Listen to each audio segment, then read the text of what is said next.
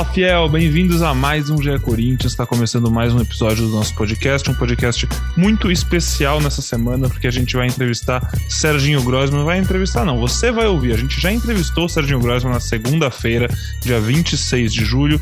E agora, antes de botar esse papo para vocês, Vou só passar a situação do Corinthians mais quente, porque nesse final de semana tem Corinthians e Flamengo, então a gente tem que falar um pouquinho sobre esse jogo, falar um pouquinho sobre o Roger Guedes, para você ficar a par da situação completa. Então vamos nessa. E o Roger Guedes, a pergunta que não quer calar. Bom, no momento em que gravo essa entrada do podcast, noite de quinta-feira, a situação segue exatamente a mesma. O jogador aguarda a rescisão, tá tudo acertado com ele, né? O Corinthians e o Roger Guedes já tem tudo certo, mas nada disso adianta se ele não estiver livre no mercado. Essa rescisão com o time da China ainda não saiu, mas você fica por dentro de tudo acompanhando o ge.globo Corinthians, vendo o que nossos setoristas, Marcelo Braga, Ana Canhedo, Bruno Cassucci, publicam, ficando de olho em tudo que rola, e aí logo logo, quem sabe o Roger Guedes não chegue para ser o terceiro reforço do Silvinho, o terceiro reforço da temporada do Corinthians, depois de Renato Augusto e Juliano. Vamos ficar por dentro, a torcida está muito na expectativa. A gente já falou sobre isso no último podcast com o Braga, que é o cara que está, o homem da notícia, que está quebrando tudo. A situação segue boa, tem que seguir otimista, mas tem que seguir paciente, porque é difícil fazer negócio com o chinês, é isso que a gente tem ouvido por aí. Sobre o jogo contra o Flamengo, Corinthians e Flamengo se enfrentam nesse domingo às quatro da tarde, na tela da Globo, na Arena, na Neoquímica Arena em Itaquera. O Flamengo dificilmente podia vir de um momento melhor, porque desde que Renato Gaúcho assumiu o clube carioca, apenas vitórias, cinco vitórias com quatro goleadas seguidas, Flamengo vem de 1 a 0 contra o Defensa e Justiça, 5 a 0 contra o Bahia, 4 a 1 contra o Defensa e Justiça, 5 a 1 contra o São Paulo e na noite dessa quinta-feira fez 6 a 0 no ABC pela Copa do Brasil. Chega embaladíssimo para esse duelo, duelo muito difícil para o Corinthians de Silvinho, que ainda não contará com a sua dupla de reforço. Renato Augusto e Juliano serão inscritos no Brasileirão a partir da semana que vem. Essa é a última partida do Corinthians sem poder contar com eles, o que não quer dizer também que eles vão estrear contra o Santos, mas é a projeção, é o Corinthians aguarda, o Corinthians quer ter eles na próxima rodada, depois de mais uma semana de trabalho para o clássico contra o Santos. E aí a gente vai vendo um novo time se desenhando, quem sabe já com a chegada do Roger Guedes também, e bom, quem sabe almejando voos maiores, quem sabe com um segundo semestre um pouco mais empolgante para o torcedor que sonha com a Libertadores em 2022. Agora, sem mais delongas, vamos para o que interessa. Serginho Groisman no GE Corinthians.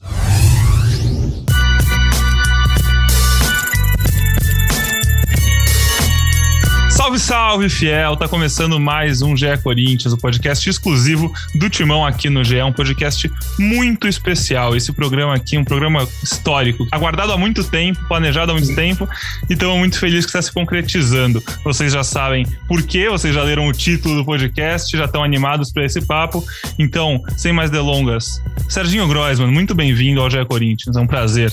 Obrigado pelo convite, parabéns aí Estamos aí para falar daquela paixão que a gente tem, que é o futebol e o Corinthians. E para conversar sobre o Corinthians, a gente está com eles, meus fiéis escudeiros, os craques. Marcelo Braga, tudo bom, Braga?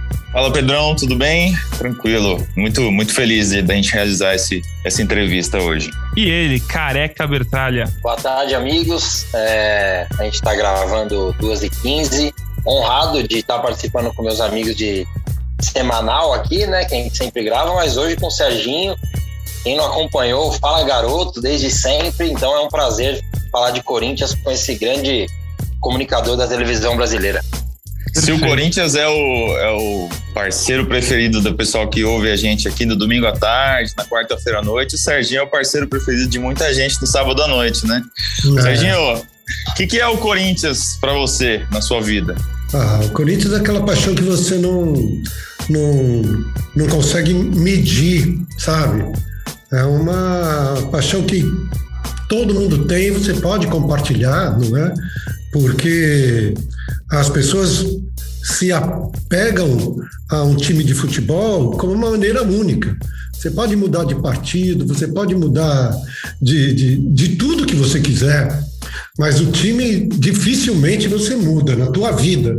Então você, depois que você entende para quem você torce, você não vai mudar mais. Não é? Eu não, não conheço ninguém, talvez vocês conheçam, mas eu não conheço ninguém que mudou de time no meio da vida, assim. Conheço gente que mudou de time porque não se interessa por futebol.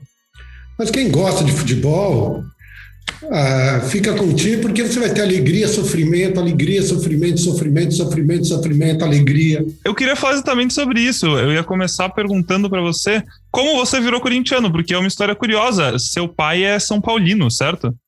É, meu pai era São Paulino. E ele fez de tudo na minha infância, infância, assim, meias, camiseta, é, bola com o símbolo de São Paulo tal. E eu lembro que eu fui assistir um jogo no, na casa de um tio, e era Corinthians e Santos. Daí teve um cruzamento, Corinthians fez o um gol de cabeça, e eu pulei, junto com meu tio. E eu, meu pai fez assim: perdi meu filho. E aí foi irreversível. E ele foi o cara demais, assim, porque ele foi o, a primeira pessoa que me levou, me levou para o Pacaembu para ver um Corinthians e Palmeiras. É, ele, o estádio superlotado, aquela imagem de entrar no Pacaembu pela porta principal e ver aquele estádio lindo, cheio. Na minha época ainda tinha, não, não tinha nem o tobogã, agora o tobogã também não existe, que é horrível também, assim para dar vez para um. Enfim, isso é outra história, mas ver aquele estádio maravilhoso e nós sentamos como um recheio de sanduíche entre palmeirenses e São Paulo e corintianos. Daí o Corinthians fez um, o Palmeiras fez um gol. Quando o Corinthians empatou, começou o maior quebra-pau e a gente no meio. Daí meu pai falou assim: ó, a partir de agora você vem sozinho não estou afim de apanhar por, por outro time, né? E aí eu comecei sozinho. Muitas vezes tive no Pacaembu momentos muito históricos assim, que eu posso lembrar muito mesmo. Troquei a faculdade de direito para ir lá no Pacaembu, vi a estreia do Garrincha sendo o primeiro espectador a ser liberado na catraca, vi a Libertadores, contra o Boca. Tem muita história no Pacaembu. E tem muita história de viagens também, de pequenas loucuras para ver o time. Ô Serginho, você nasceu em 1950, né? Isso. Então, é, imagino que tudo 54. Você não lembra que era uma criança. Então, é. você viveu todo o tabu. Como foi ser uma criança, um adolescente, um torcedor que é, sofria com esse tabu de títulos do Corinthians? A gente tinha um sofrimento duplo: tinha o tabu e tinha o Santos de Pelé, que a gente não ganhava de jeito nenhum. Eram duas coisas assim, dois desafios. E o do Santos parecia ser mais fácil, né? Porque, enfim, era ganhar um jogo. Eu lembro que não adiantava, cara. Eu acho que eu vi um 4 a 4 com quatro gols do Pelé e o Corinthians sempre saindo na frente. 1 a 0 1 a 1 e eu lembro dele pegar assim a bola sempre, fazer assim, pode deixar, deixa comigo que eu vou lá. E ele fez os quatro gols. Eu não lembro exatamente se foram três ou quatro. E aí, eu lembro no, no final de um Corinthians e Santos, o, o Corinthians tinha o Flávio, que era um centroavante, e um pênalti a favor. No último momento, no último minuto do jogo, tinha concha acústica, ele chutou lá na concha acústica boa. Então a gente não ganhava. Mas era um sofrimento que alimentava a torcida, era uma coisa meio maluca. E isso, pô, demorou muito. E aí eu peguei a época que eu vi a subida do Rivelino, e aí começou uma, uma disputa entre o Rivelino e o Pelé, né? Eu lembro de um Corinthians e Santos, em que o Rivelino prometeu um gol e o Pelé prometeu outro. Acabou um a um, claro, né? Com o gol dos dois. E essa quebra do, do, do tabu era uma coisa maluca, porque eu lembro de ter feito, como eu falei, algumas loucuras. Eu, tava, eu entrei na faculdade de Direito, na PUC de São Paulo, que é perto do Pacaembu. E eu logo vi que eu não ia fazer direito tal. Era um curso à noite, E aí eu falei, não, não vou fazer, mas vou terminar o ano, né? Pelo menos isso. Foi, foi, foi. Eu lembro que tinha um Corinthians e Ceará, que era um jogo fundamental para você ir para uma semifinal contra o Botafogo do Rio. E eu lá no, esperando a última prova da última do, do curso. E o professor atrasou, atrasou, atrasou. Eu levantei e falei: minha gente, esse é meu telefone. Deixei o telefone, que era telefone, não celular. Falei: estou indo embora. Para onde você vai? Eu vou para o jogo. Não vou fazer direito, vocês me liguem. Saí correndo, cheguei. Corinthians ganhou no último minuto, com gol de Cico Pira. E aí, o próximo jogo era Corinthians e Botafogo no Rio. Corinthians, e eu lembro de pegar, de, onde eu trabalhava no colégio, equipe, eu tinha um amigo que também era muito fanático, e a gente não tinha ingresso, não tinha nada. Daí eu falei, pô, se a gente fosse. Ele falou, só se a gente for de avião essa hora.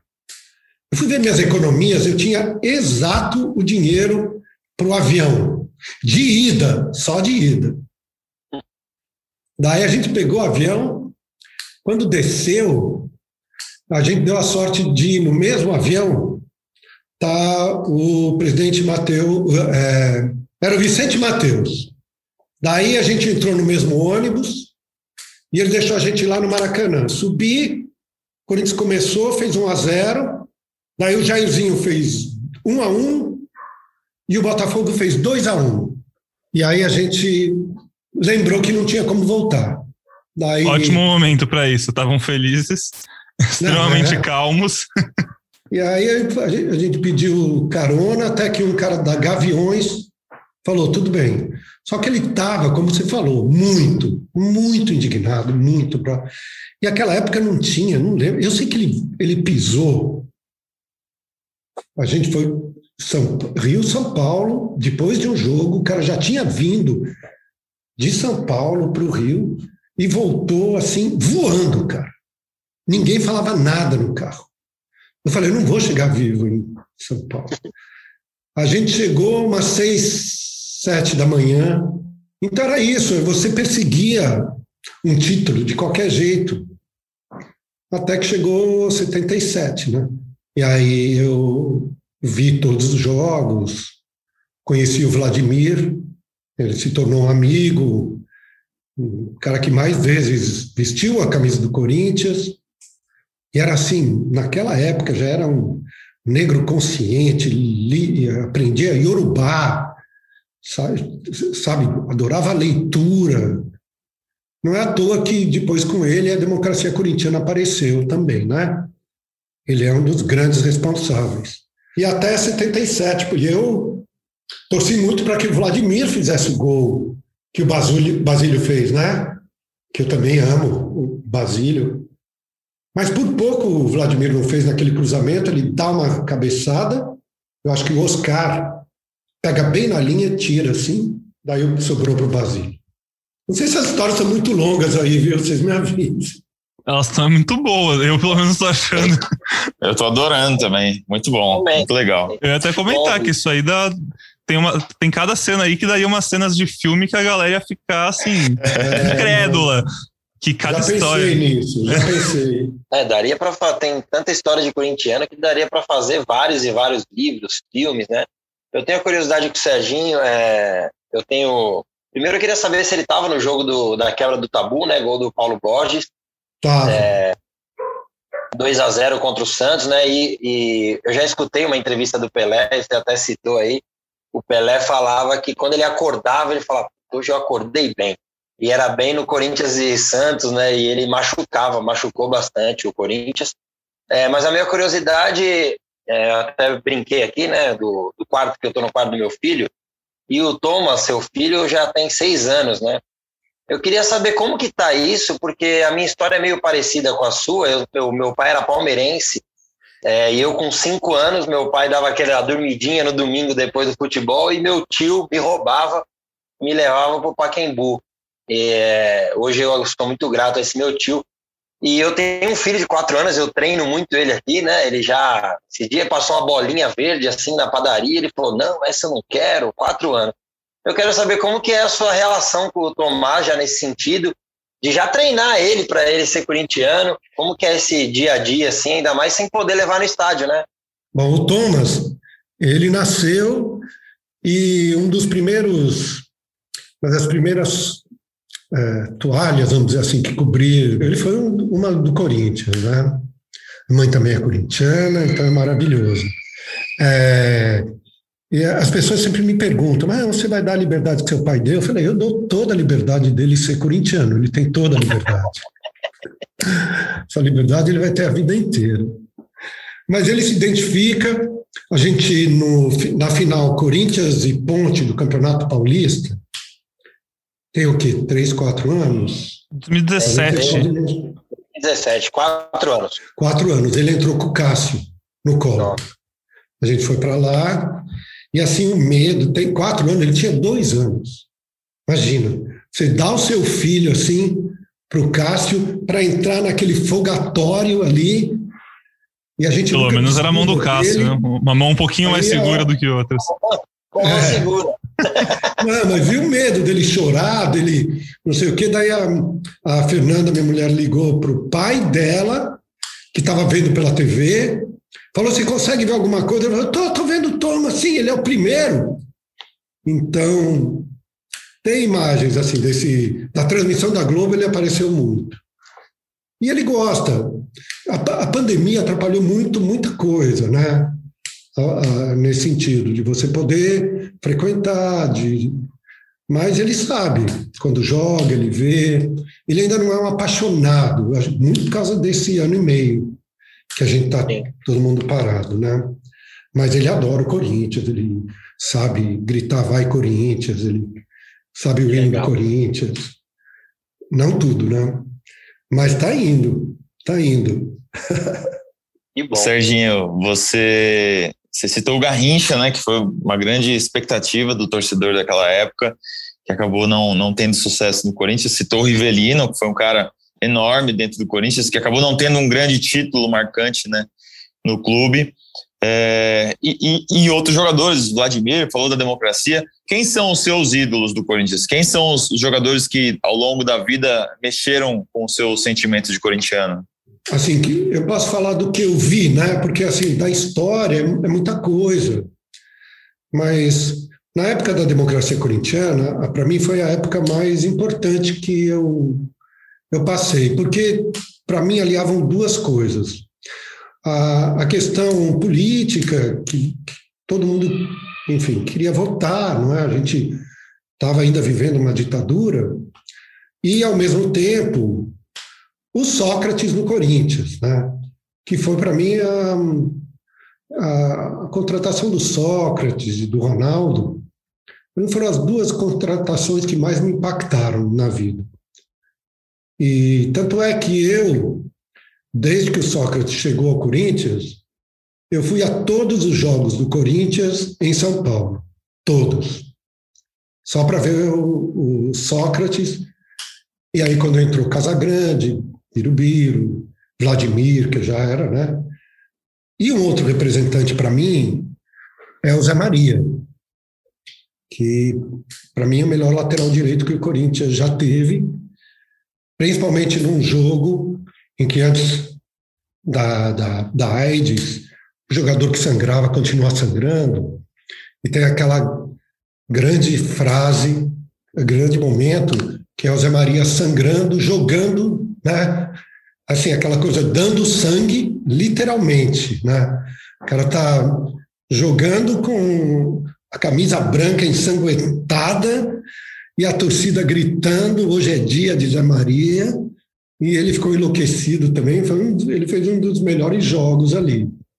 Ainda dessa época, o Casagrande, que eu vinha me tornar amigo dele também, e eu trabalhei numa FM, a Band FM, que não fazia futebol, e eu pedi, pedi, pedi para transmitir finais, não transmitir, só flashes de gols, né? E na abertura. E eu lembro que quando ele entrou, eu fui lá com o meu microfone e era aniversário de morte do John Lennon, dois anos. E eu perguntei para ele qual a importância do John Lennon na vida dele. E não era uma pergunta de futebol. Daí outros repórteres vieram, claro, achando que ele estava falando de futebol e ele estava falando do John Lennon, né? que era o maior barato, que era para ele era o cara, o, o, cara. Eu sei que ele parou de se aquecer com essa pergunta aí. E é difícil, por exemplo, Dida, para mim, é um goleiro inesquecível. Um goleiro maravilhoso. O Ronaldo, a vinda dele e o que ele fez como transformação do Corinthians, também. Eu com certeza estou esquecendo um monte de nomes, com certeza. E o Cássio agora, para mim, é um monumento em pessoa, assim. Então tem vários. O Ivelino não dá para esquecer, né? Não dá para esquecer. Marcelinho teve uma passagem incrível pelo Corinthians. É... Neto, Neto, imagino que você tenha visto fazer muito gol bonito. Neto. Eu fui a um jogo é, Corinthians e Flamengo que valia gol, gol fora, né? E o Corinthians perdeu de 2 a 1. Um.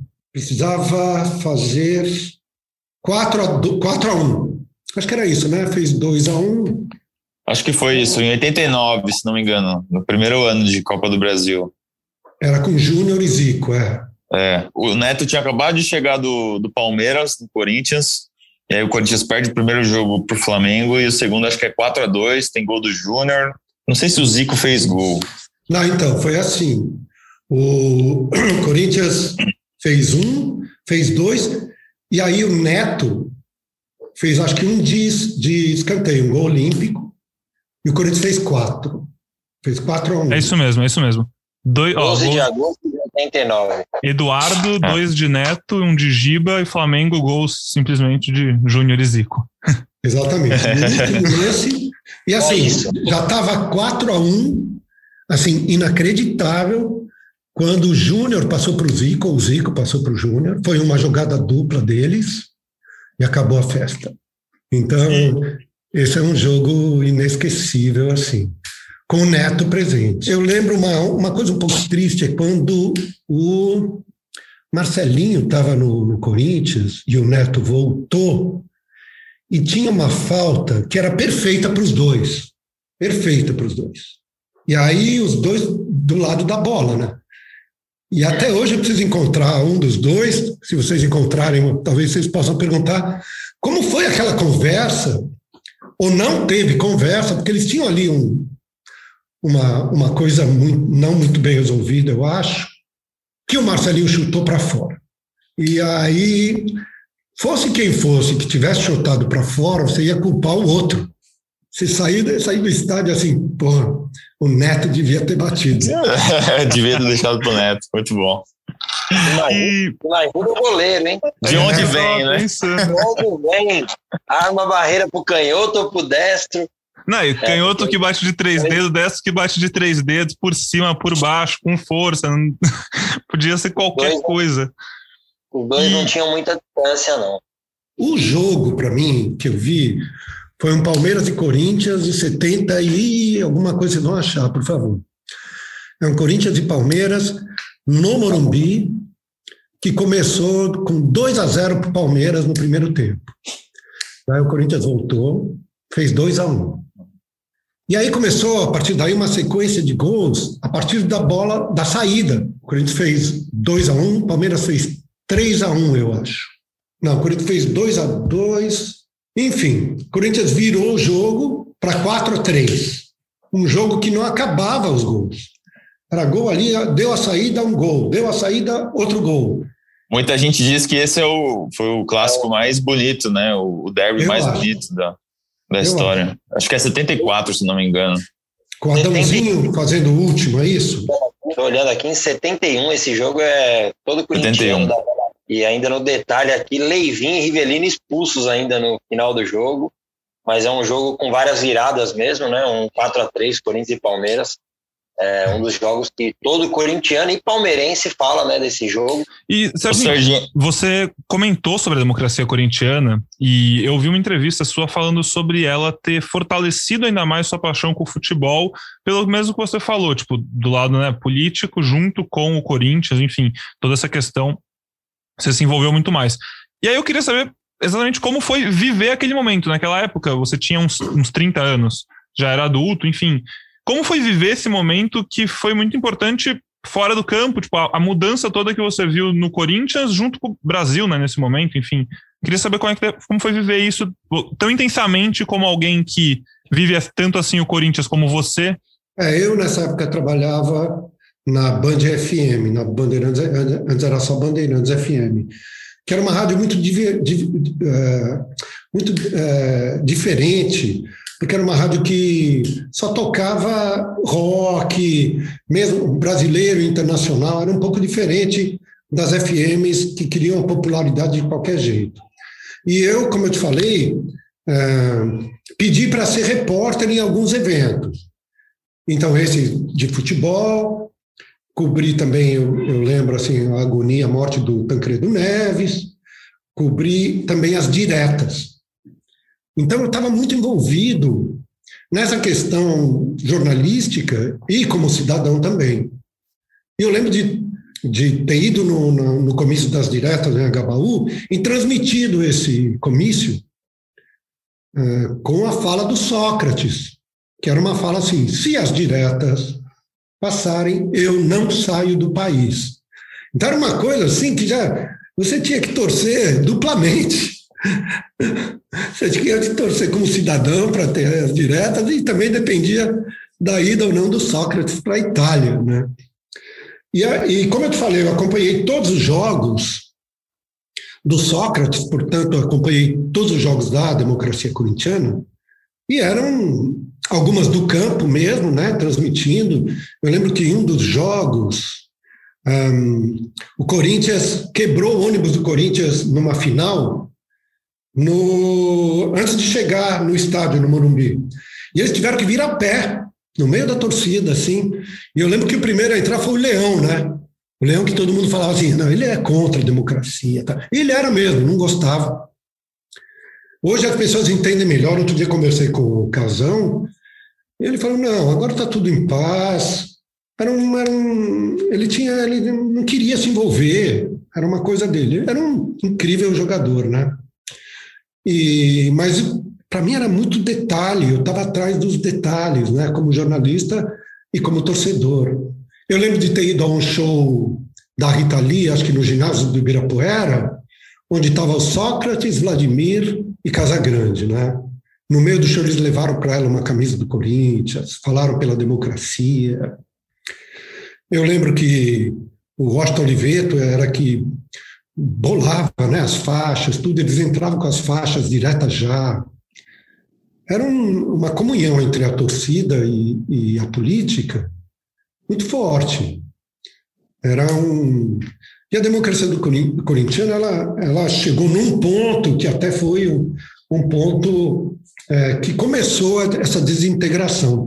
Foi quando o técnico saiu, acho que era o Jorge, Jorge Vieira, se não foi esse, foi o outro, o time resolveu não ter técnico.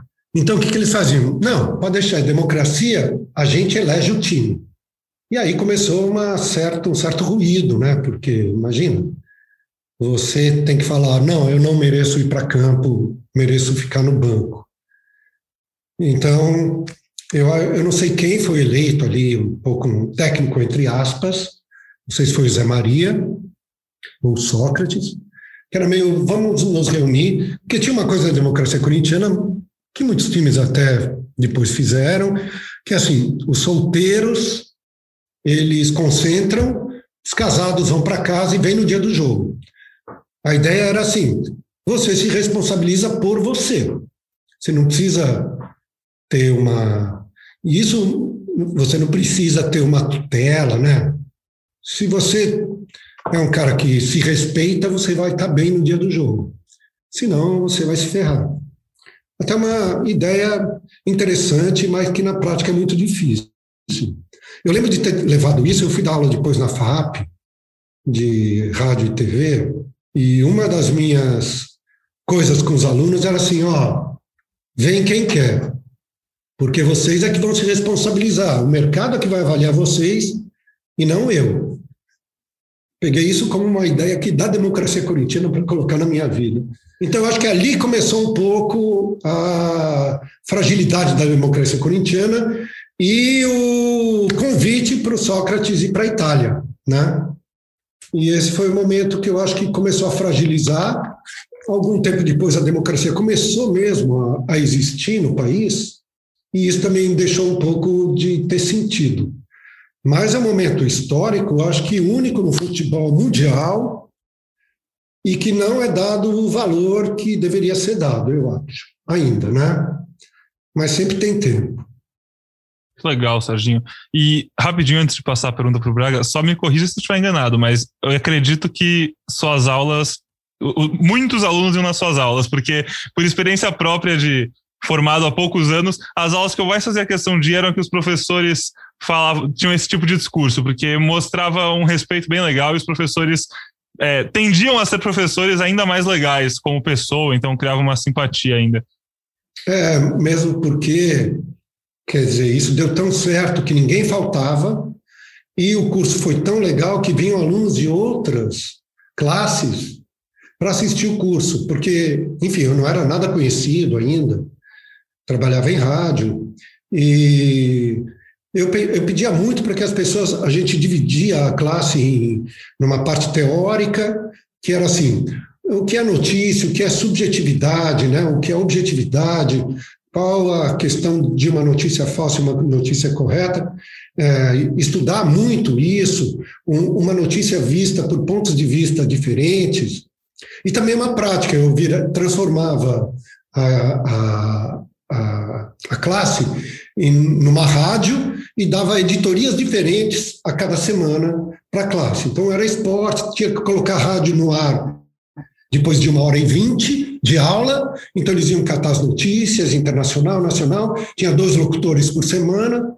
Isso significou, eu fiquei três anos e eu fui para a Ninfo seis vezes, porque eu dava aula para duas turmas, que assim as pessoas amavam. E quando eu fui convidado a ser diretor do curso de Rádio e TV, eu falei, eu vou, mas eu quero implementar essa ideia. Eles falaram, não. Daí eu larguei minha carreira acadêmica, dei aula durante dois meses na PUC também. Ah, foi, foi legal. Acho que levo isso como um princípio até hoje, sabe? Os princípios, né? De liberdade, de entender que o outro por isso que o programa ele tem muito a opinião do adolescente sendo respeitada, né? Não quer dizer que você aceite, mas você respeita o pensamento dele até se contrapor, né? Mas você não pode. Eu vejo muita gente, muita gente não, mas tem um jornalista que eu ouvi em rádio, que ele falava assim: não, quando eu era jovem, eu era rebelde, e eu entendo a rebeldia dos jovens hoje, mas quando eles ficarem mais velhos, eles vão ver que não é nada disso. Eu falava, pô, quem disse para ele que ele agora é melhor do que ele era antes? Quem falou para ele? Nada indica que ele é melhor hoje, mais velho ou velho, do que quando ele era jovem. Talvez na época que ele era jovem ele fosse muito mais interessante, muito mais contestador do que hoje que ele está sentado ali só falando, blá, blá, blá. Então, são coisas que a gente vai levando.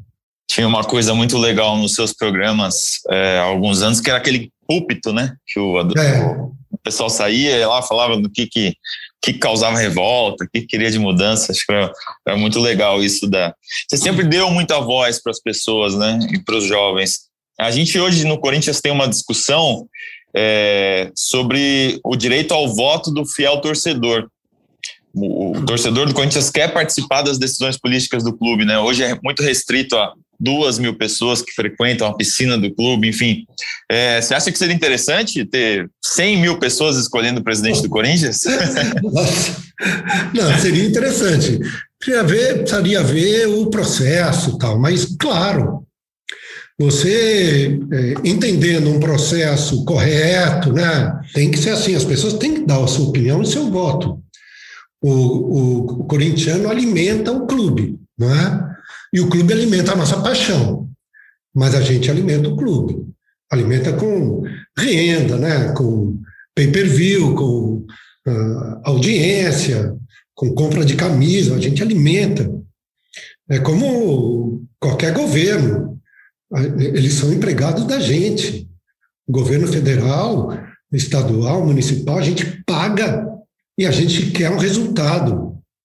Então, é, eu acho que a gente tem o direito, tem que ter, antes, se não acontecer esse processo rapidamente, que deveria ter é um jeito do torcedor poder se manifestar, é, não tendo que ir lá e subir em muro, seguir jogador, agredir pessoas. Eu acho que isso não, não mesmo. Não tem, não tem sentido isso. Eu entendo a revolta das pessoas, mas tem um ponto que, sabe, parece que a culpa toda recai em cima de uma pessoa. Aí você vai lá para bater. Eu lembro do Tevez, né? Pô, Tevez, cara, fez um gol contra o Palmeiras. Tudo bem, foi, não foi, não deixaram concretizar o gol, foi anulado. É um jogador incrível para gente. Na Libertadores, bateram no carro dele, cara, queriam invadir, bater nele, tava ele, a mulher, a filhinha. Tem coisa que não dá para a gente acreditar. Isso não é, isso não é só no Corinthians, né? Isso são torcidas enfurecidas. Eu acho que até por conta disso, se você abrir um canal para as torcidas, você tem um caminho aí de conversa mais direta, não sei de que jeito, para que as pessoas possam expressar tudo que elas expressam sem violência, né? Com certeza. Impecável a análise, eu achei até, porque faz total sentido, seria, seria bem interessante. Careca? Eu achei que ia ser só um, um programa sobre Corinthians, pô, que aula, né? tudo isso, pô, tenho, tenho palavras, tá? Aproveitar aqui, tomara que dure cinco horas o programa e, e vamos conversando aí, que tá sendo bom demais. é o nosso altas horas, hein? É. Nosso podcast vai até altas hoje. Ô, Serginho, deixa eu aproveitar um, uma questão. É, todo mundo que, que te acompanha sabe que você é um grande fã do Japão, né? Estamos é. tendo Jogos Olímpicos lá em Tóquio uh, agora. Em 2012, duas paixões uh, se ligaram, né? O Corinthians e o Japão. Você esteve lá, acompanhou o Mundial? Como é que foi isso para você? Ah, eu, eu estive no Japão em 2012, uh, até fui para o estádio e falei: nessa cadeira eu vou sentar aqui em dezembro.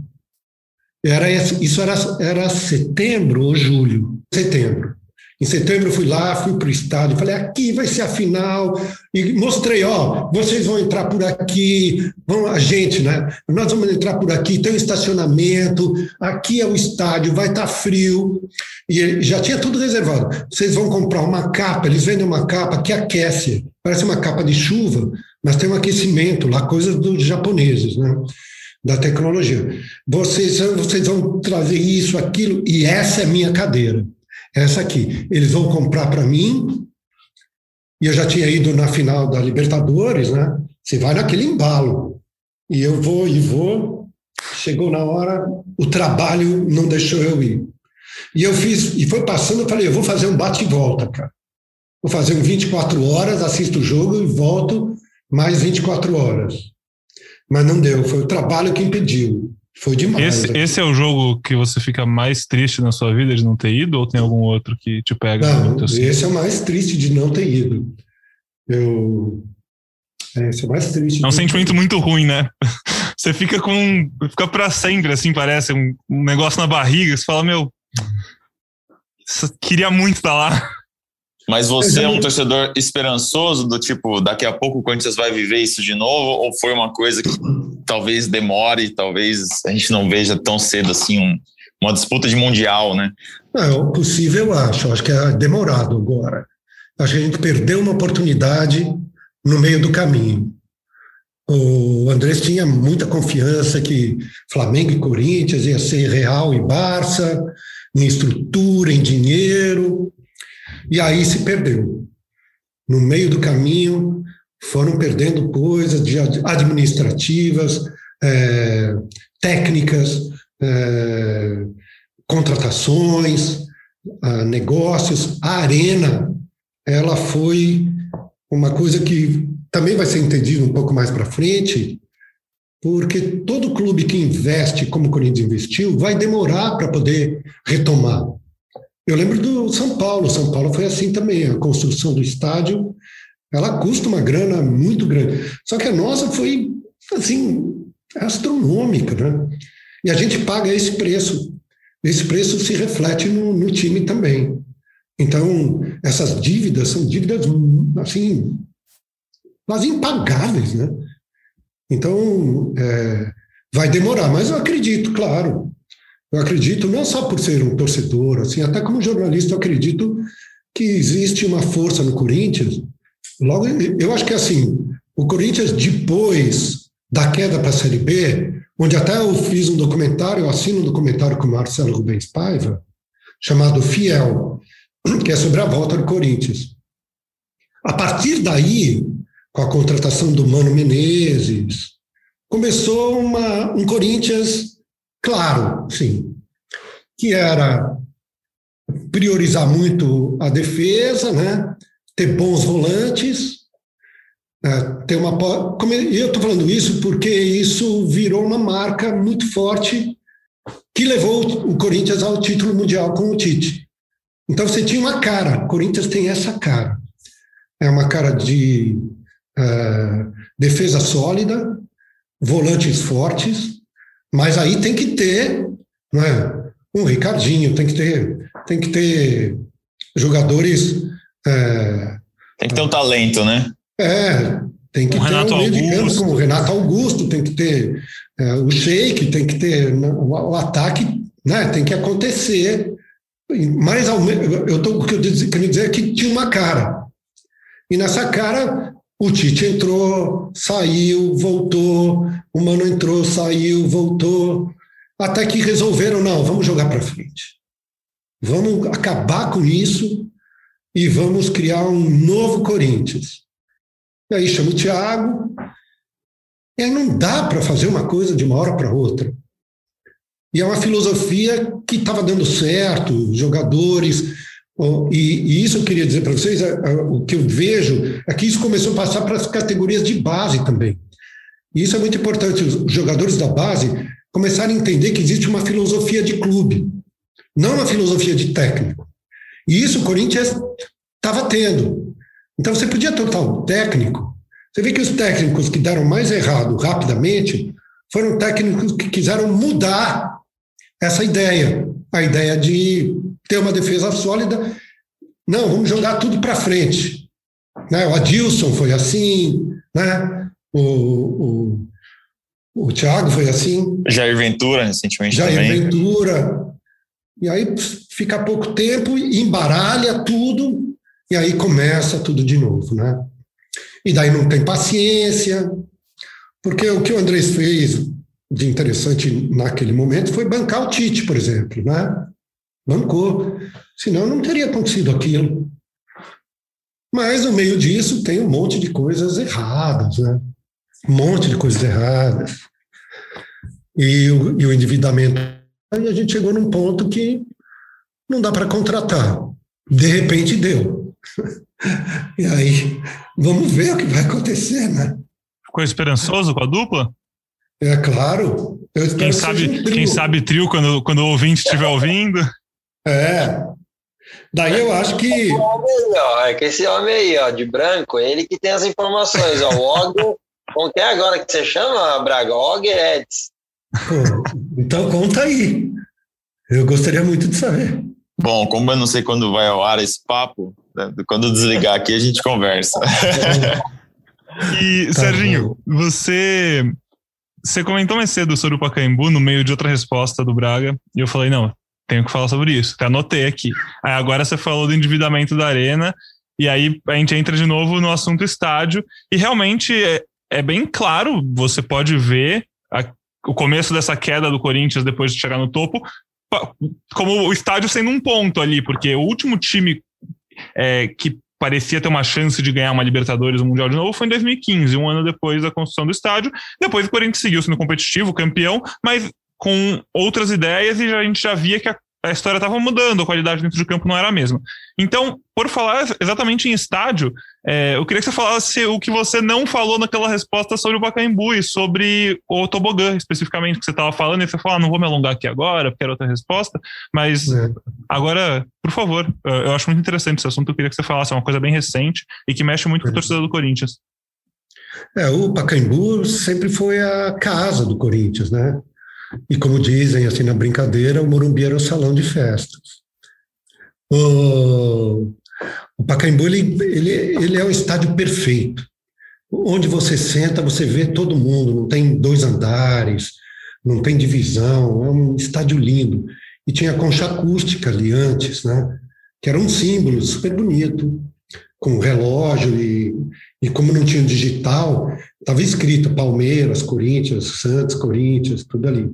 Daí fizeram o tobogã. O projeto, para mim, foi horrível, esteticamente, né? Em relação ao que era o Pacaembu. Então, mas tudo bem. Eu assisti um monte de jogo lá. Eu vi até show do Chuck Berry lá. Fizeram um show, tinha shows ali na Concha, no, no, no tobogã. E o tobogã, teve uma época no Pacaembu que você não precisava ter cadeira com número. Você sentava onde você quisesse, principalmente na geral. Então tinha um movimento que era muito engraçado.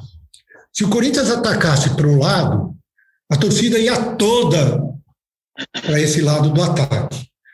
No segundo tempo, tinha movimentação, a torcida ia toda para o outro lado do ataque. O Pacaembu era muito engraçado. Já no lado das arquibancadas e das numeradas, criaram uma torcida chamada Torcida da, da Curvinha. Torcida da Curvinha, que ficava numa curva assim, do Pacaembu, tinha uma faixa ali, eram uns 20, ninguém, sei lá, eram poucas pessoas. E, o, e era muito legal você chegar antes. Primeiro porque você tinha que chegar antes para sentar direito, né? Quem sentava, chegava antes sentava melhor.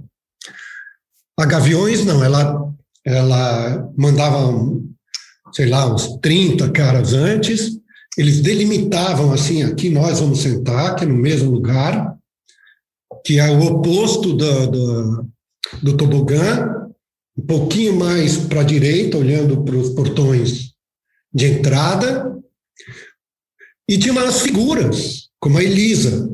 Elisa era uma torcedora símbolo. Uma senhora que vivia em todos os jogos e era reconhecida como a torcedora símbolo do Corinthians. E lá, é, ah, eu vi muita coisa, muita coisa legal, muita coisa triste. E, mas uma das coisas que eu me lembro, como eu falei, foi, foi o primeiro cara a entrar para ver o Corinthians com o Garrincha. Eu cheguei, acho que 5 horas da tarde, o jogo era às 9. Cheguei às 5 e eu lembro de comprar ingresso, ficar lá naquele ferro. Quando abriram, eu fui o primeiro a entrar, o primeiro torcedor, né? Tinha uns caras lá trabalhando, fui o primeiro a. Aí sentei bem à direita, assim, para ver o Garrincha jogar contra o Vasco. O primeiro tempo, o Garrincha jogou para o outro lado. O Corinthians perdeu de 2 a 0, o Garrincha não fez nada. O, e, o, o Pacaembu, daí eu, já jornalista, comecei a frequentar o, o, gramado, né? ter acesso ao, aos vestiários, que antes era legal porque os jogadores chegavam e conversavam com os jornalistas antes e depois também. Não tinha essa zona mista, né? não era, não ficava atrás de patrocínio e hoje na entrada ninguém conversa mais com jogadores. Até o Olhar Eletrônico fez uma coisa muito engraçada uma vez, que eu fiz em rádio, que eles fizeram o seguinte, eles é, gravaram com os jogadores antes e chegavam assim, falavam assim, e aí, como foi para você ter perdido de 2 a 0? Cara, como assim? É, como foi ter perdido? E a mesma coisa eles faziam com o outro time. Ah, como é que foi perder, não sei o quê. Daí eles gravavam o jogo e na edição colocavam só as respostas dos caras que antes do jogo já sabiam que iam perder. Né? Isso eu fiz em rádio também, foi, foi muito engraçado. Agora, fre frequentar lá o, o gramado foi muito legal para conhecer os jornalistas de futebol que eu sempre, de rádio, eu sempre ouvia, né? Então eu ficava muito babando ali nos, nos repórteres, naquelas, naquele jeito dele ver a informação tal. E também ver os gols de muito perto, muito perto.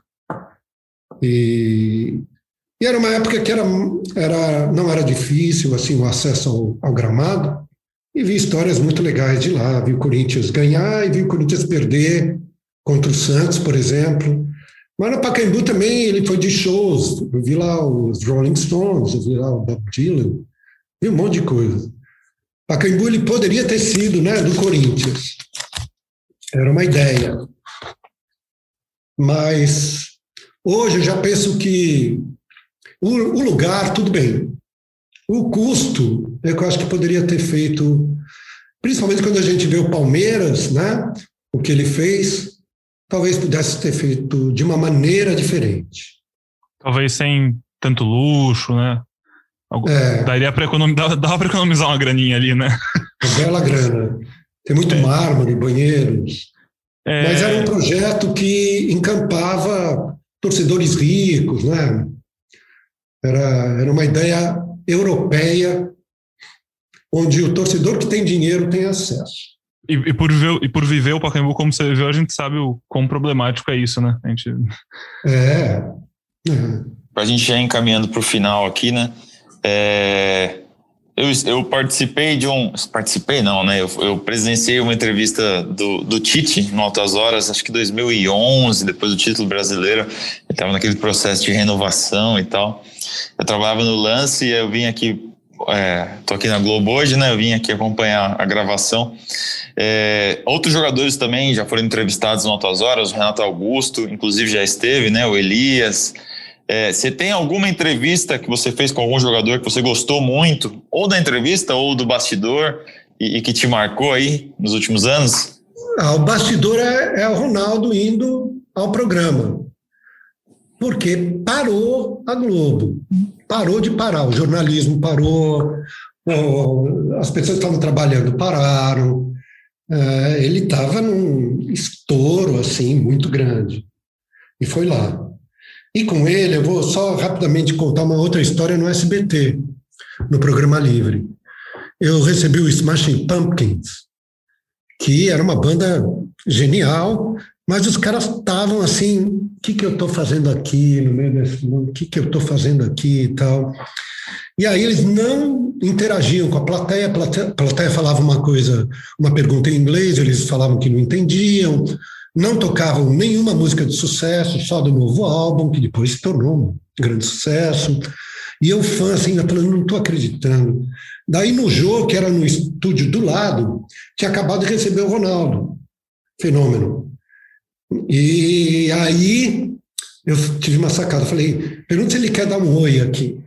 E falaram, ele topa. Daí eu cheguei lá no, no, na banda e falei, ó, oh, vocês têm direito de pedir um nome de um brasileiro famoso que vocês conheçam. Se vocês pedirem, isso foi no intervalo, se vocês pedirem, vocês tocam as músicas, pelo menos três ou quatro, que a plateia está pedindo. Eles falaram, tudo bem, se, se você realizar o, o desejo nosso, eu. Daí voltou, tal, falei, ah, vocês topam, quem vocês gostariam de conhecer? O Ronaldo, Ronaldinho. Eu falei, então ele está aqui, né? Os caras não acreditaram. Daí eles desarmaram, foram lá, abraçaram o cara, deram a camisa, ele também deu. Pediu, ele pediu autógrafo, e ele nem conhecia a banda. E, e, e depois, na, na, na, na Globo, foi a mesma coisa. Para tudo. Parava, né? Ele estava jogando. Ainda para, eu acredito, de algum jeito, mas ali era assim: chegou, o Ronaldinho. Chegou o Ronaldo.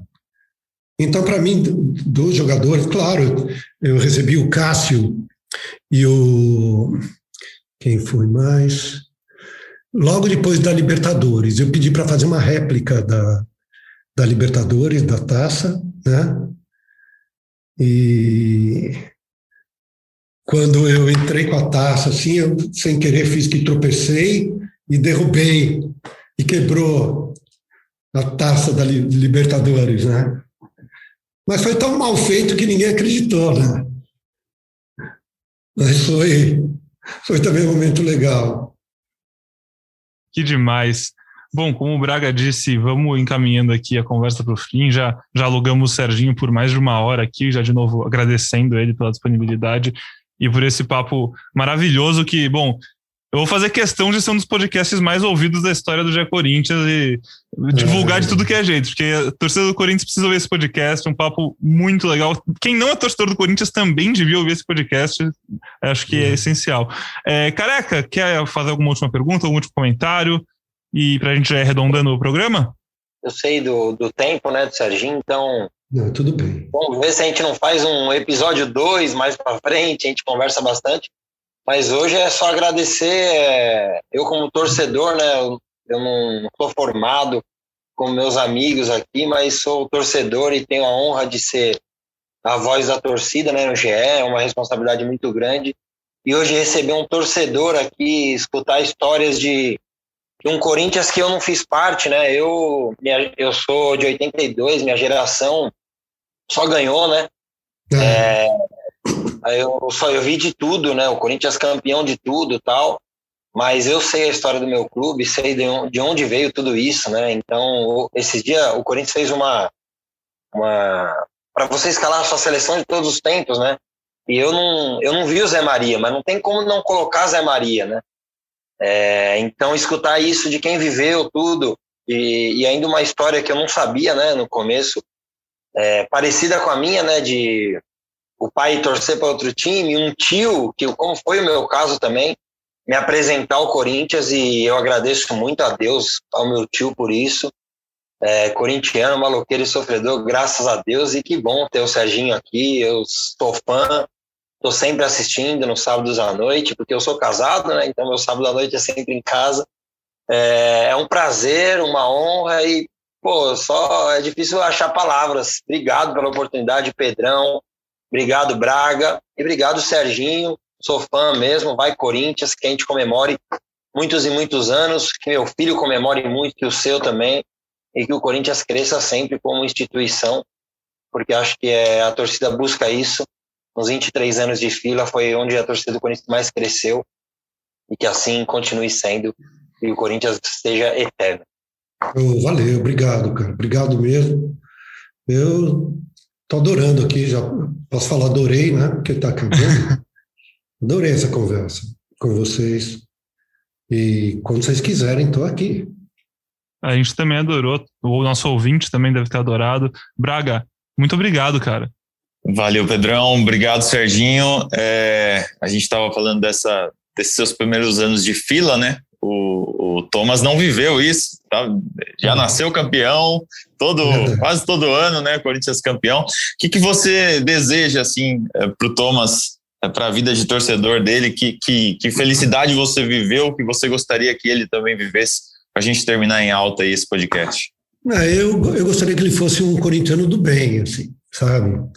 corintiano que ama o clube, que ama o time e que sabe que vai perder, que vai ganhar, né? que não, não, não fique, não seja arrogante com, com o seu time, é, compreenda principalmente o que é a profissão do jogador, que às vezes a gente também é, coloca o cara que vai embora, ele vira um mercenário, quer dizer, ele serviu a gente até agora, depois ele vira um mercenário a vida do jogador. Hoje também mudou muita coisa. Eu acho que tem jogadores que realmente são mal assessorados e, e, e só de ser assessorado eu já acho péssimo. Mas tudo bem, é, é como é hoje.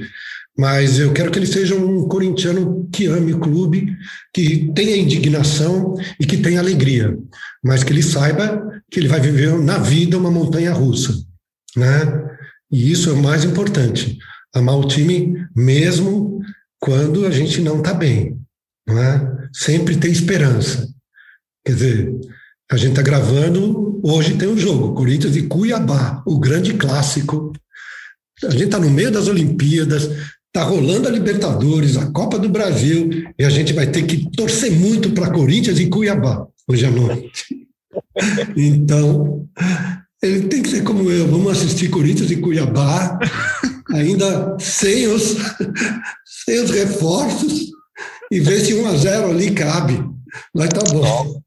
Tá ótimo, que ele comemore muitos títulos, né, Serginho? Lá pra frente, vá no estádio, que ele possa ir no estádio, que esse sentimento ele volte a ter logo, porque que coisa deliciosa que é estar no estádio. Serginho, muito, muito, muito obrigado, Careca, muito obrigado, Braga, muito obrigado. A você que acompanhou a gente até aqui, muito obrigado pela sua companhia, você que ouviu esse podcast até o fim, tenho certeza que você está muito feliz, assim como a gente que fez esse podcast até o fim. Então, hoje eu vou, vou cancelar a vinheta de encerramento, vou dar aqui meu tchau, meu agradecimento e vou pedir para o Serginho encerrar o programa. Eu, vou, eu quero que ele fale qual é o gol da vida dele, do Corinthians, ou qual é a narração da vida dele, para a gente encerrar se emocionando. Quando o Serginho ouvir esse programa, que ele vai ouvir quando a gente publicar, ele ouvir editado, ouvir essa narração, se emocionar mais uma vez e falar, pô, tenho que voltar lá daqui a pouco. Olha, narrar, uma vez eu tive, eu vou contar, depois vocês cortam, né? Tem coisas que vocês cortam. É, é, se vocês quiserem deixar, eu, pode, hum, trabalhava pode na, na, eu trabalhava na Rádio Cultura. E o Campeonato Brasileiro, a cultura gravava, não transmitia ao vivo, à tarde e à noite exibia editado. É, com é, e eu fui de comentarista. Então comentava ah, os jogos do Corinthians, né? Que eu sabia todos. Não, porque olha, não sei o que, não, não, não. E aí teve um Corinthians e Atlético Mineiro. O Renato Gaúcho estava no Atlético Mineiro. E o narrador faltou. Então eles pediram para eu narrar o jogo. Eu falei, eu não tenho a mínima condição de narrar um jogo, a mínima. Eu não conheço os jogadores do Atlético tão bem assim para olhar para ele e falar, e a camisa do Atlético, como ela é listrada, né, verticalmente, você não vê direito o número. E eu estava com uma cola ali e começa o jogo. E o Corinthians sai, o Corinthians vai para a direita, daí olha, interceptou, já não era mais o cara quando eu ia ali não é? Já estava com outro. Ainda bem que acabou 0 a 0 Foi um vexame, eles colocaram no ar. Então, pedir para eu narrar vai ser difícil. Mas. Não, vou... mas citar uma narração que, quando você ouve, sabe, te deixa, te deixa arrepiado, assim. Eu, tem muito torcedor do Corinthians que recentemente, e eu, eu falo porque o cara é nosso amigo, já trabalhei com ele na ESPN, trabalho com ele agora aqui na Globo, Everaldo Marques, narrador. Ele fala Sim. que quando as pessoas. Ele falou que a coisa que mais pedem para ele fazer quando encontram ele na rua é, é eles pedem para ligar para o telefone delas. Porque o toque do telefone delas é ele gritando o gol do Paulinho na Libertadores contra o Vasco, e é ele, é ele é, gritando é, terremoto no Pacaembu. É, e, é. Então, assim, muitas pessoas guardam narrações assim, muito no fundo do coração. E eu queria saber se você tem alguma para a gente encerrar. deixa eu ver aqui que eu tô. O Osmar, ele, ele foi é, teve Fiore Gilhote, Zé Silvério e Osmar Santos, para mim, né? São os três, assim, inacreditáveis. E eu pude ver os três narrando, porque o Pacaembu tinha uma coisa legal, que o narrador, o, o, principalmente o, o Zé Silvério, ele não ficava numa cabine, ele ficava meio no meio da torcida narrando. Era uma coisa impressionante, você olhava aquele cara, pá, pá, pá, e aí, mas para mim a narração do gol do, do, de 77 do Osmar Santos é inesquecível para mim. É um, uma narração que eu não, não vou esquecer. É o gol do Basílio, com participação do Vladimir, é, do Vaguinho e o gol do, do Basílio. É assim, e eu estando lá, atrás do gol, vendo aquele gol, vendo aquilo tremer, não é? Uma capacidade que antes era, ó, quem tiver para entrar vai entrar e entrava todo mundo ali. Então esse é um gol que eu, para mim, eu não vou esquecer nunca. E um gol do Vladimir de bicicleta, que é para mim o gol mais lindo que ele fez. Ele era o terror do Renato Gaúcho, terror assim. São, é claro que tem milhões de gols para a gente lembrar, né? gols da Libertadores, esse gol do Paulinho é genial, gol do Ronaldo é, em Santos, né, de cobertura, Gol do Ronaldo contra o São Paulo, correndo contra. Ele e Rogério Ceni disputando a mesma bola na corrida. Então, tem gol do Paulo Borges. São gols que vão ficar para sempre na vida, assim. Perfeito. Então, bom, de novo, muito obrigado. Torcedor do Corinthians, prepare o lencinho. Na voz, Osmar Santos. Infração para o Coringão. Zé Maria pediu passagem. 36 segundo tempo de jogo. Capriça, garotão. Capriça que o placar não é teu. Eu boto fé nessa cabecinha, garotão Zé Maria. Está autorizado. Vai chover lá dentro da boca da botija. Barreira por dois homens. Correndo pro pedaço. Zé Maria. Confusão na boca do gol. Tentou. Basílio de cabeça. Tentou. Bateu lá.